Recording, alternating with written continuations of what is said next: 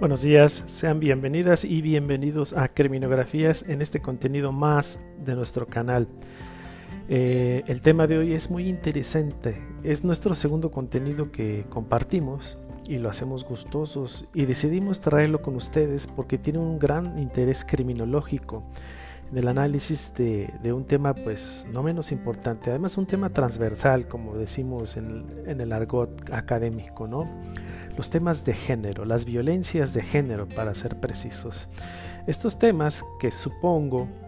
seguiremos trabajando, dado que son temas que, que tienen toda nuestra atención, no solamente criminólogos, otras disciplinas, áreas, inclusive los activistas sociales. Son temas que a lo largo de la historia pues generan ah, problemáticas eh, y bueno, hay que, hay que atenderlos, ¿no? Eh, nuestra podcaster la compañera Melisa García Guzmán, colaboradora de nuestro canal Criminografías. Durante las vacaciones, mientras en la UAC estuvimos de vacaciones, ella colaboró ¿sí? en conjunto con, con Ashley Montserrat y Jessica Paloma, colaboradoras de este canal también, eh, en, en investigaciones sobre temáticas particulares que ellas eligieron. Para el caso de Melissa Guzmán, García Guzmán, perdón, eh, a ella los temas de género y particularmente las violencias de género son temas de mucho interés. Y me parece algo muy genuino dado que cuando nosotros nos involucramos en el estudio y formación de, criminología como profesión, también lo adquirimos de una manera de modo de vida, una visión de vida, un proyecto de vida. No solamente es ejercer la criminología en aquellas competencias en las que me desarrollé en el aula y voy y las aplico en, las instancias, en, el área laboral, sino también se crean estilos de vida, visiones de vida, donde se, se enfatiza que hay que ser congruentes con lo que la criminología intenta afrontar, intenta atacar, ¿sí? En nuestras actividades cotidianas, en nuestras actitudes personales, en las formas como nos conducimos día a día, en todo nuestro entorno social, sea un entorno directo o indirecto. Hay que hacer de la criminología ese ejercicio constante y congruente. Esa es la idea principal. Melissa no está exenta de ella. Melissa tiene estas inquietudes eh, sobre estos temas de género y a ella cuando se le invita a formar parte del proyecto Verano de la Ciencia en nuestra Universidad Autónoma de Querétaro, no duda y participa y realiza una investigación de corte criminográfica muy interesantes en sus resultados. Me parece una investigación de gran calidad eh, eh, y, merece la pena este, ser compartido en este canal. El título del podcast de Melissa es Violencia hacia las mujeres en espacios públicos, en el municipio de Uriangato, esto en el estado de Guanajuato. Eh, es un caso de estudio, como pueden dar cuenta. Aquí hay, un, aquí hay un aspecto metodológico muy interesante que resaltar, estimados y estimadas escuchas. Los estudios de caso, por lo común, podemos decir, eh, bueno, ¿Cuál será el impacto social y académico de obtener yo los resultados de un estudio de caso de un municipio de tantos que hay en este país? Quizá la realidad eh, diverja este, en, gran medida de lo que estamos, ah, por ejemplo, experimentando en el municipio de Querétaro. La importancia del trabajo de campo estriba en que los hallazgos del hecho social en sus distintas problemáticas y formas por lo común tienen lo que denominamos en ciencias sociales paralelismos, es decir, aquellas formas, vamos a hablar del caso particular de Melissa y su investigación, aquellas formas de violencia de género callejero, acoso callejero que se dan en el municipio de Uriangato, va a encontrar paralelismos con el acoso callejero que se da en el municipio de Querétaro, en el municipio de Mexicali, en el municipio de Yucatán. ¿Se entiende? Hay como esos paralelismos, esas formas regulares donde la, la violencia machista, la violencia misógina toma sus formas de expresión. Cada municipio, cada ciudad, cada área va a tener ciertas particularidades. El trabajo de campo de corte cualitativo tiene esa ventaja y esa bondad de que nos va a permitir localizar esas particularidades, porque esas particularidades se encaminan a la resolución de problemas muy particulares, muy en concreto. Para el caso de Uriangato, vamos a escuchar los hallazgos de Melissa. Quizá vamos a encontrar esos paralelismos, quizá eh, las mujeres, las colegas que nos escuchan estarán de acuerdo en que esas formas de machismo, de violencias y demás, las, la han experimentado en otras zonas no en otras zonas ajenas al municipio de Oriangato. Entonces estamos hablando de esos paralelismos. Esto, este concepto es muy interesante porque finalmente los seres humanos en sus constructos históricos, culturales, sociales, tienen esas formas paralelas de conducirse en el día a día, ¿no? Y claro, como se han de imaginar, en el podcast de Melissa también nos, habla sobre las particularidades. Ello mediante el método criminográfico, ya como se mencionó, que consta en sus cuatro niveles de análisis. El contexto general nos introduce a esta visión cuantitativa del país, cómo está el asunto de las violencias de género en el país en ese contexto general. El contexto particular nos centramos más a Guanajuato, a la zona de Uriangato, ¿sí? porque pueden variar esas formas, estas estadísticas, estas cifras. El contexto diacrónico sincrónico nos permite conocer las pautas de desarrollo de un periodo determinado a la fecha para ir observando de qué manera se va proyectando el problema o el fenómeno en de qué manera se va sincronizando sus elementos causales. Y finalmente el contexto cultural implícito nos permite dar un análisis a profundidad de ese sistema de valores, códigos, símbolos, que están detrás de ese comportamiento actual en el presente. De esta manera entonces contextualizamos a nivel nacional, local y dentro de lo local en pequeños grupos desde su experiencia pasada a lo que hoy en día se está experimentando o se está padeciendo también. Si hablamos de problemas, se está padeciendo, claro que sí. Bueno, ya sin más preámbulos, ¿qué les parece si pasamos finalmente a, escuchar los resultados de Melissa? Y así vamos a escuchar los resultados de Ashley Montserrat, los resultados de Jessica Paloma y de Michelle Ramírez también. Eh, que fueron las cuatro participantes del verano de la ciencia, cada una con temas particulares, con hallazgos muy interesantes. Perdón, ya escuchamos el podcast de Jessica Paloma, sí cierto, muy interesante sobre la niña blanca o la Santa Muerte, una aproximación criminográfica en su estudio, muy interesante y nos restarían de las tres chicas. Bueno, de las dos chicas porque estamos a, a unos segundos de escuchar a Melissa y gustosas, claro que sí. Bueno, no me resta más que desearles un gran día, un gran inicio de semana y seguiremos compartiendo contenidos en su canal Criminografías. No dejen de seguirnos. Adelante.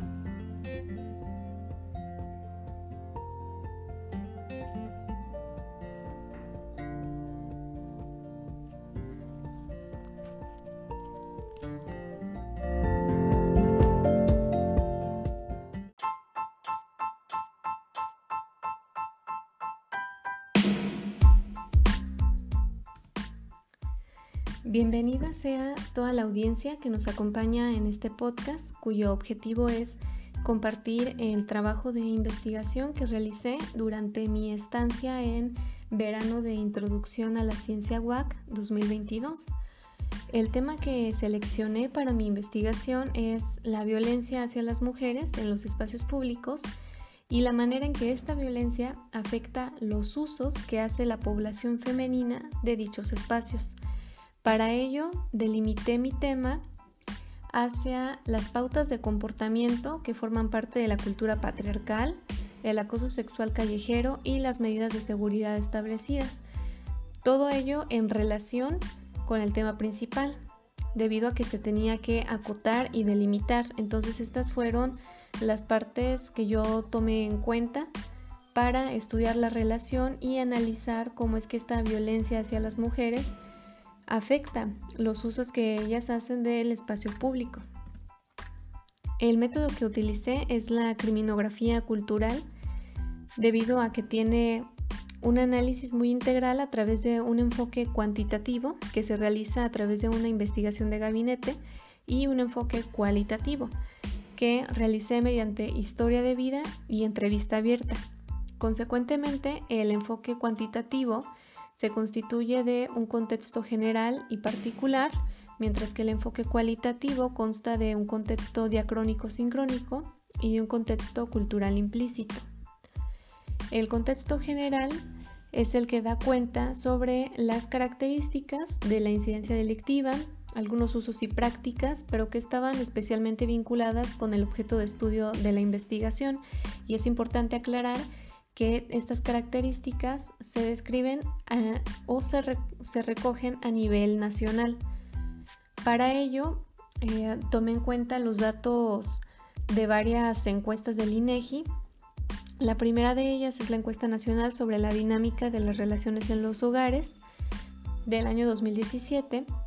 que indica que la prevalencia de violencia comunitaria a lo largo de la vida de las mujeres es de 38.7% y 34.3% de la violencia que se registra en este, en este ámbito es de tipo sexual a lo largo de la vida de las mujeres.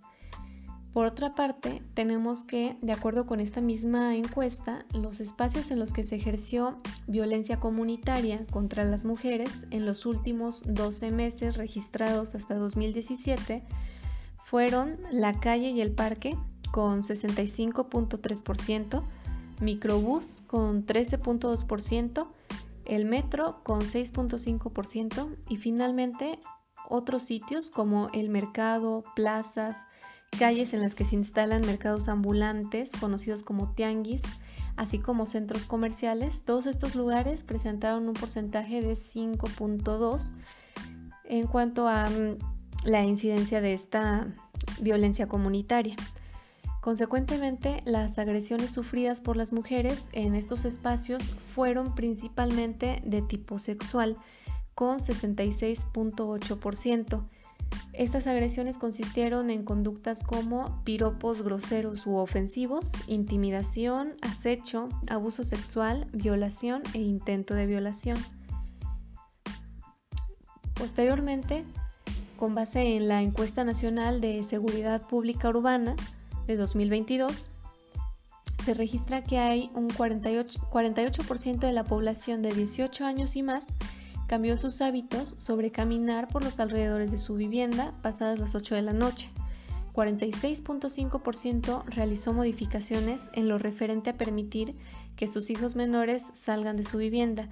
y 30.3% alteró sus rutinas relacionadas con visitar a parientes o amigos.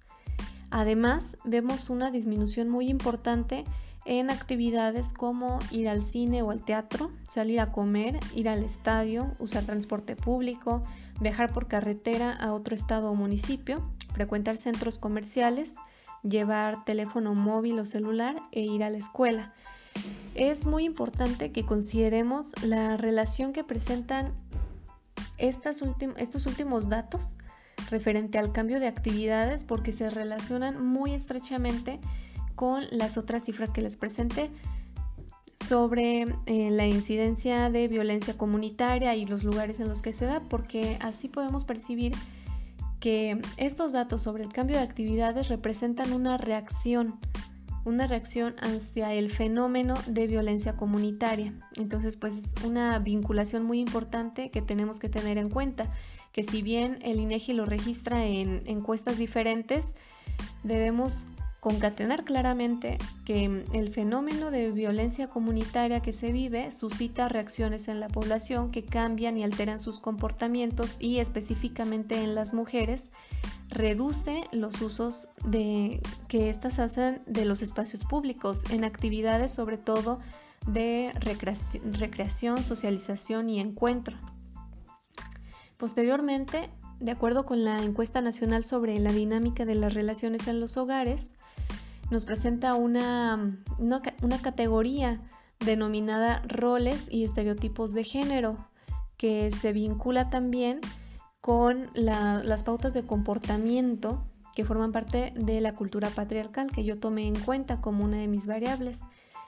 En esta categoría se nos describe que 47.6% de las mujeres opina que aquellas que trabajan descuidan a sus hijos e hijas, mientras que 69.6% de estas piensa que las mujeres deben ser igual de responsables que los hombres en traer dinero a la casa. Es un dato muy breve, sin embargo es significativo porque nos está dando percepciones que de alguna forma están dando paso a que se legitime mayormente el uso y la presencia de las mujeres en los espacios públicos al realizar tareas del ámbito productivo como es trabajar. En el contexto particular, que ya se refiere igualmente a proporcionar cifras cuantitativas, sin embargo ya en el ámbito del municipio y del estado en el cual realicé mi investigación. De acuerdo con esto, eh, según el INEGI, Uriangato, que es el municipio que yo seleccioné para hacer la investigación, ocupa el 0.38% de la superficie del estado de Guanajuato, cuenta con 44 localidades y su población total es de 61.494 personas registradas hasta el 2020 por México en cifras en el INEGI. Em, hubiera sido lo ideal recabar datos y cifras del municipio de Uriangato, porque como les reitero fue el lugar central donde yo desarrollé mi investigación, sin embargo los datos y los registros son muy insuficientes y son casi inexistentes en cuanto específicamente a medir conductas y hechos relacionados con el tema de investigación. Por tanto, recurrí a los datos proporcionados del estado de Guanajuato. De esta forma, partí de la percepción social sobre inseguridad pública de Guanajuato, que es de 67.8%, y referente a delitos cuyas víctimas son mujeres, específicamente, de acuerdo con el Secretariado Ejecutivo del Sistema Nacional de Seguridad Pública, en Guanajuato se han presentado siete feminicidios. Todas estas cifras son hasta el 2022. Son siete feminicidios, 107 presuntas víctimas mujeres de homicidio doloso, con lo cual Guanajuato ocupa el primer lugar, el primer lugar, perdón, con respecto al resto de los estados. 153 presuntas víctimas mujeres de homicidio culposo, ocupando nuevamente el primer lugar en esta categoría. 2.107 presuntas víctimas mujeres de lesiones dolosas, ocupando el segundo lugar en este apartado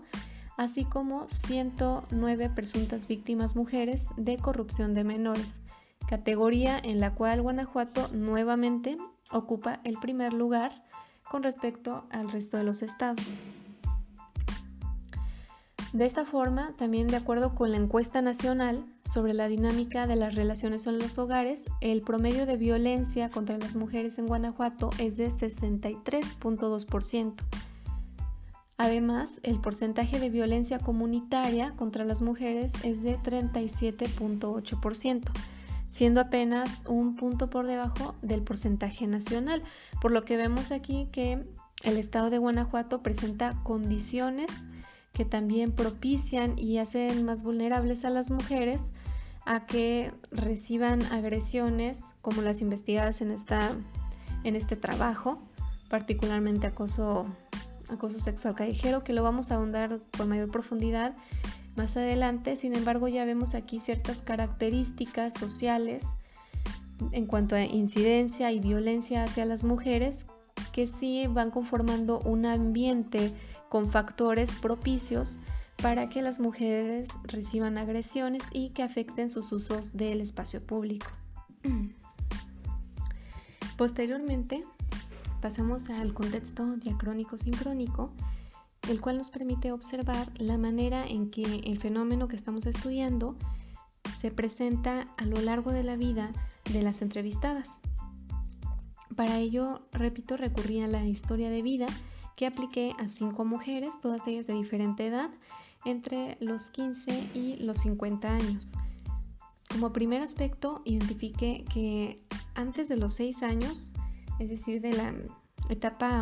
más temprana de su infancia, de lo que ellas recuerdan es que el desarrollo de sus actividades cotidianas se llevó a cabo casi por completo dentro de sus hogares y que las pocas y muy esporádicas ocasiones en que salían de sus hogares eran para comprar alimentos en tiendas cercanas y para realizar actividades de juego y esparcimiento con hermanas principalmente, primos y primas. identifiqué que como parte de estas de las características de estas actividades que ellas me mencionaban en este periodo de sus vidas era que estaban siempre en compañía de familiares, eso era una condición obligatoria para poder salir de sus casas, además de que sus usos del espacio, sus actividades fuera del entorno privado eran a lugares cercanos y específicamente ya fuera o dentro de la misma calle en la cual se encontraba ubicada sus viviendas o en una calle aledaña. Únicamente esas eran los, eso era el, el espacio que ellas podían recorrer o la movilidad que ellas podían ejercer únicamente en lugares cercanos. Además, reconocí que muchas de las actividades que ellas describen de juego y de esparcimiento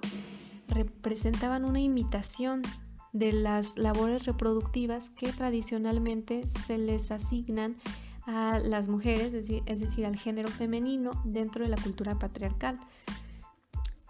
En esta etapa de sus vidas vemos entonces que hay un reducido uso del espacio público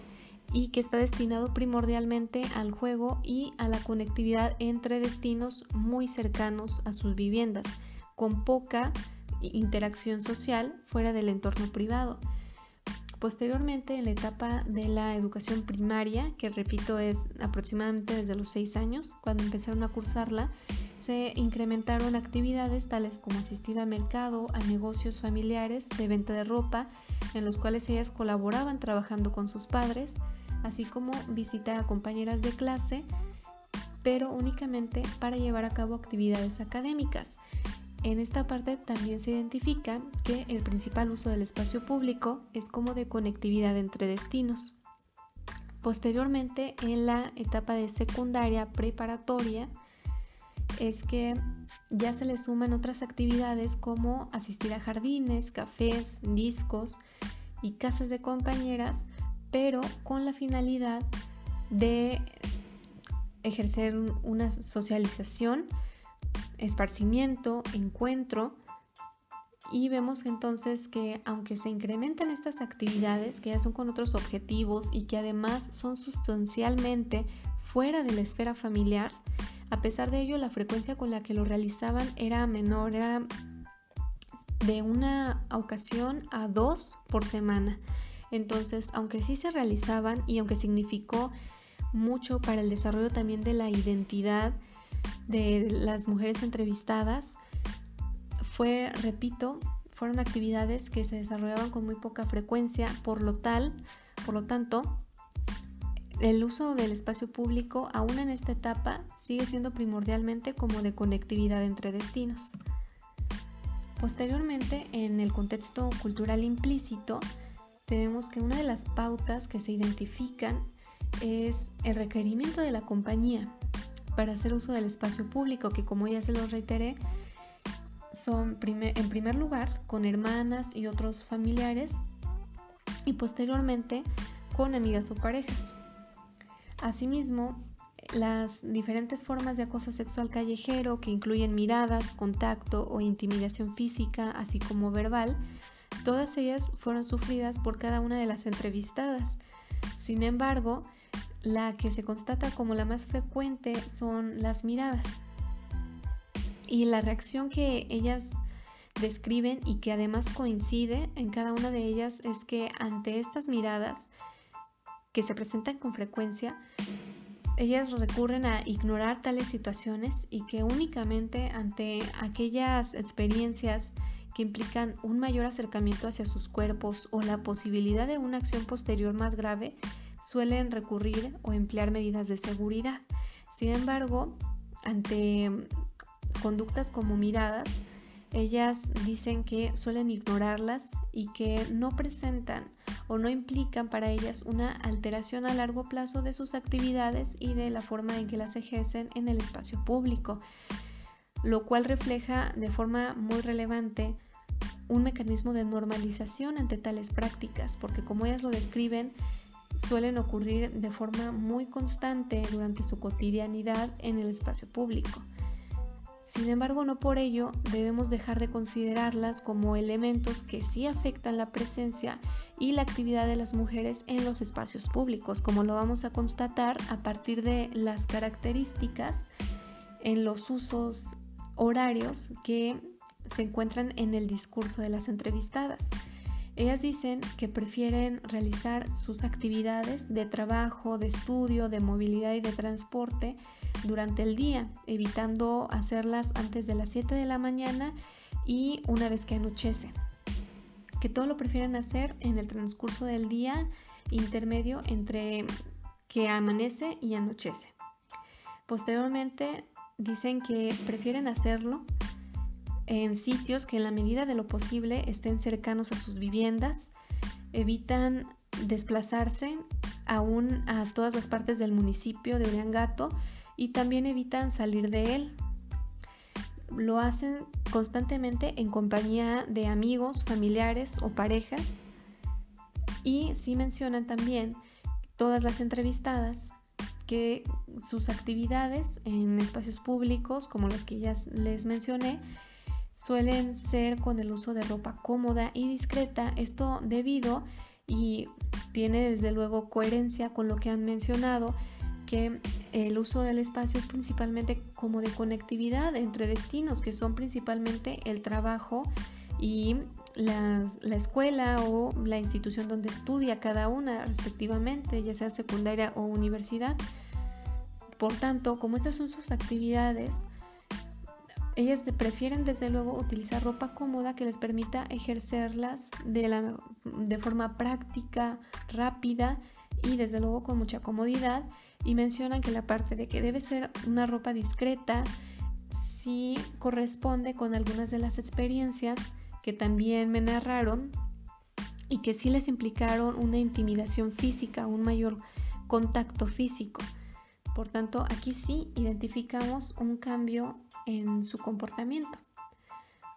Estos usos que son se han identificado a partir de todas las experiencias narradas por las entrevistadas siguen siendo de conectividad entre destinos y de extensión de las actividades del ámbito reproductivo. Sin embargo, ello no, no deja de restar importancia al hecho de que sí hay una apropiación por parte de estas mujeres, porque asumen los riesgos de la inseguridad como parte del desarrollo de su cotidianidad a través del contacto continuo con el espacio público en actividades que, de nuevo repito, involucran tanto ámbitos reproductivos como productivos. Entonces es un aspecto muy importante que me parece debemos rescatar,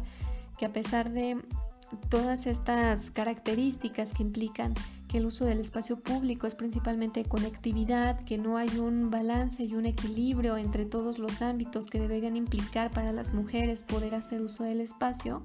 aún a pesar de ello sí hay una apropiación de él, del espacio público, porque asumen los riesgos que éste les presenta como una parte inherente de su actividad cotidiana, de su desarrollo en él de esta forma,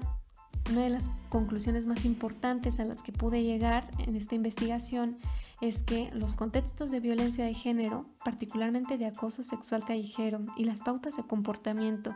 que forman parte de la cultura patriarcal, establecen una relación que disminuye los ámbitos en los que las mujeres incorporan el uso de los espacios públicos a su cotidianidad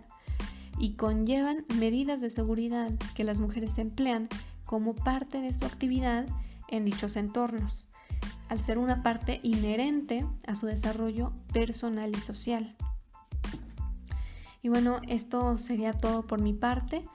Espero que este podcast haya sido de su interés y desde luego que en esta investigación eh, se presentan muchas partes que son, fueron indagadas de manera parcial. Desde luego que hace falta más información y hay mucho, mucho campo fértil para indagar en este tema.